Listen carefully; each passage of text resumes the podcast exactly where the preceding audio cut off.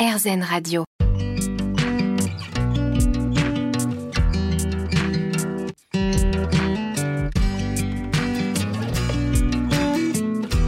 L'instant présent Aurélie Godefroy. Bonjour, c'est Aurélie Godefroy. On se retrouve pour l'instant présent, votre émission hebdomadaire sur RZN Radio. Avec nos invités, nous comprenons l'importance de se poser en conscience, de s'ancrer, de méditer, de mettre sur pause dans notre vie quotidienne pour mieux vivre les différentes problématiques que nous pouvons rencontrer, que ce soit au niveau personnel, professionnel ou encore émotionnel. Et j'ai l'immense bonheur d'accueillir aujourd'hui Jérôme Olivera. L'instant présent Aurélie Godefroy. L'instant présent sur RZN Radio avec donc aujourd'hui Jérôme Olivera. Bonjour Jérôme. Bonjour Aurélie. Alors vous êtes auteur de documentaires et professeur de yoga entre autres puisque vous avez de multiples activités. Vous publiez aux éditions Erol Burning Love, le journal pour brûler d'amour sans se brûler les ailes. Alors je voulais vous demander euh, pourquoi vous avez eu envie d'écrire finalement si vite ce livre qui vient après Brûlant d'amour, chez le même éditeur d'ailleurs? Bah, j'ai découvert déjà à l'occasion euh, de Brûlant d'amour, mon premier livre thématique au sujet de l'amour qui est sorti il y a deux ans, euh, que j'ai adoré écrire. Enfin, De toutes les activités que j'ai pu faire jusqu'à présent, et Dieu sait que j'en ai fait beaucoup, euh, je crois que c'est celle qui me correspond le plus, euh, celle avec euh, laquelle j'ai le plus de, de désir, de lien intime, d'inspiration. je suis vraiment emporté quand j'écris. Et, ce premier livre, Brûlant d'amour, est sorti en plein confinement.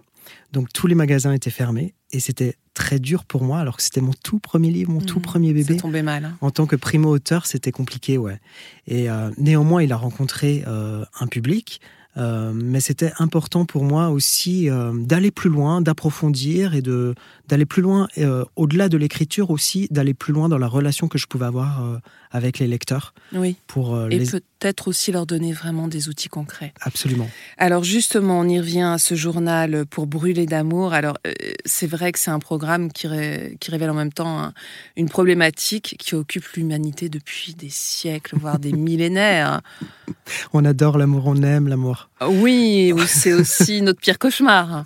Mais en tout cas, c'est universel, c'est intime et c'est au cœur de nos vies. Et c'est dans toutes les cultures, Mm. depuis toujours. C'est absolument dingue. Après, euh, j'ai essayé euh, de trouver une définition un peu universelle ou intemporelle de ce qu'on pourrait appeler l'amour ou de ce que moi j'appelle l'amour.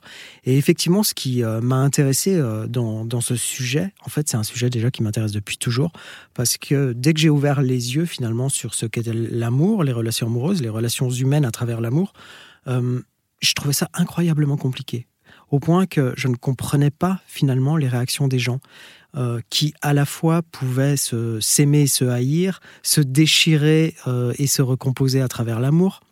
Et tous ces schémas étaient pour moi euh, complètement incompréhensibles. Et, euh, et du coup, j'ai voulu comprendre ce, ce qu'est véritablement l'amour et ce qui se joue euh, dans les relations amoureuses. Mhm. Et, et je crois que qu'en réalité, ça, la même chose, ce- le même scénario, la même histoire se joue effectivement depuis l'aube de Mhm. l'humanité. Alors moi, ce que j'ai beaucoup apprécié dans votre livre, c'est justement combien vous montrez cette notion d'ambivalence dans l'amour, mais aussi toutes les nuances qu'on peut y découvrir, et justement le côté euh, non manichéen. Ça, c'est vraiment euh, très appréciable. Mais j'aimerais que vous nous expliquiez le principe de ce journal, parce qu'effectivement, vous emmenez le lecteur. hein. Oui, c'est ça. J'ai essayé de structurer à travers euh, toutes les étapes finalement de, la relation, de la relation amoureuse, mais également de la relation que l'on pouvait avoir euh, avec soi, avec son propre amour. Euh, sa propre définition de l'amour et puis également euh, l'amour qu'on pouvait avoir de la vie ou l'amour de soi. Essayer en fait de décomposer et de restructurer à travers ça une réflexion personnelle pour Mm. emmener le lecteur à comprendre ce qui était à l'œuvre et en jeu à travers lui, en lui, finalement depuis son enfance et parfois même au-delà, Mm. euh, dans son amour. Mm. Oui, en fait, vous souhaitez un éveil en amour au lecteur, comme vous, vous dites l'avoir vécu. hein.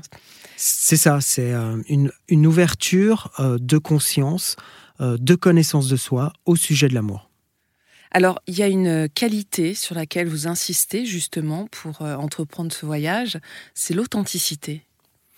Ouais, c'est vrai que je commence le, livre par cela et merci beaucoup de le relever parce que je crois que cette authenticité finalement, qui n'est pas vraiment une qualité aujourd'hui euh, qui fait recette. Malheureusement. Euh, on est plutôt dans une ère de l'image et de, de, la posture, du statut social aussi, et, euh, et pas vraiment de la vérité. Pas vraiment de l'authenticité, pas vraiment de ce qui, de la connaissance de soi et de l'affirmation de cette connaissance de soi à travers l'autre, à travers la vie, à travers ce qu'on est. Et, et du coup, cet engagement euh, à comprendre qui nous sommes euh, était important euh, d'être débuté par un engagement de vérité et d'authenticité. Et d'ailleurs, d'ailleurs, d'ailleurs, vous faites remplir au lecteur un certificat justement d'engagement, et c'est très bien fait puisqu'effectivement, ça nous met dans une position, une attitude qui doit être juste dès le départ. Hein. Oui, c'est ça. C'est j'ai essayé de rendre cela solennel finalement, cet engagement. Et ça fonctionne. On se retrouve dans quelques instants. L'instant présent Aurélie Godefroy. L'instant présent sur RZN Radio, votre émission hebdomadaire, avec aujourd'hui Jérôme Oliveira qui nous parle d'amour. Alors, vous avez toute une démarche hein, que vous expliquez dans ce journal pour brûler d'amour sans se brûler les ailes. Et vous commencez par l'heure des comptes avec justement euh, le présent euh, qui est très important, puisqu'en fait, euh, bah, en plus, c'est vraiment la thématique de cette émission. Vous nous dites que la vérité est dans la nuance. Qu'est-ce que vous entendez par là? Je pense que euh, on n'est pas du tout dans une époque justement de, de nuance et donc de vérité. Et donc, plus on dissèque, plus on va en profondeur, plus on est précis dans l'analyse de ce que l'on pense, de ce que l'on ressent, de ce que l'on perçoit, et plus on est juste. Donc l'inverse est donc juste également, c'est-à-dire poser une intention, à savoir pour être juste, pour être vrai avec soi-même, pour être authentique, s'engager à un effort de précision et de nuance. Hmm. Et alors pour le passé, euh, justement, vous demandez au lecteur de voir un petit peu ce qu'il a traversé jusqu'ici. Pourquoi c'est si important de faire cet inventaire en fait? Parce que le passé euh, est à l'œuvre dans le présent qu'il nous a structuré, qu'il nous a façonné. On aimerait qu'il en soit différemment. On aimerait euh, pouvoir être et vivre le pouvoir du moment présent euh, à chaque instant. En réalité, c'est pas du tout ce qui se passe pour la plupart des gens, mmh. euh, y compris moi-même. Mmh. Et le, le, le, passé nous a structuré de façon la plupart du temps inconsciente. On n'a même pas conscience finalement euh, de la manière dont les choses ont pu se constituer euh, à partir du lien d'attachement euh, à travers le premier entourage, la maman, le papa, les frères et sœurs, la famille élargie et tout cela, jusqu'aux premiers traumas qui sont pas forcément des drames ou des tragédies dans la vie, mais qui sont malgré tout vécus comme des traumas. Et toutes ces choses finalement sont à l'œuvre, mmh. engagées, s'expriment de façon invisible euh, dans les relations amoureuses. Hmm. Et souvent répétitives. Alors c'est là où vous, vous identifiez une liste de relations types. Alors, j'aimerais bien qu'on revienne un, instant dessus parce que j'ai beaucoup aimé les, qualificatifs. Hein. Alors, la relation donjon, qu'est-ce que c'est? L'idée d'être enfermé sur soi avec l'autre et de, et de désirer cela, finalement, de jouir d'une certaine façon euh, de cet enfermement. D'accord, donc c'est se couper du monde, du reste du monde. Exactement. Et, et, considérer qu'on euh, on est deux contre le monde entier d'une certaine façon. D'accord. La relation pote à pote. Sex friends? Ouais, non, pas nécessairement. Ça peut être on est côte à côte, euh, on s'aime. Euh, on fait pas nécessairement l'amour, on peut faire l'amour, mais pas nécessairement. Et en tout cas, le lien d'amitié est plus fort euh, que le lien amoureux. D'accord, donc c'est une forme de compagnonnage en fait. Exactement, de, de oui, de partenariat. Ouais. le binôme, oh mon binôme.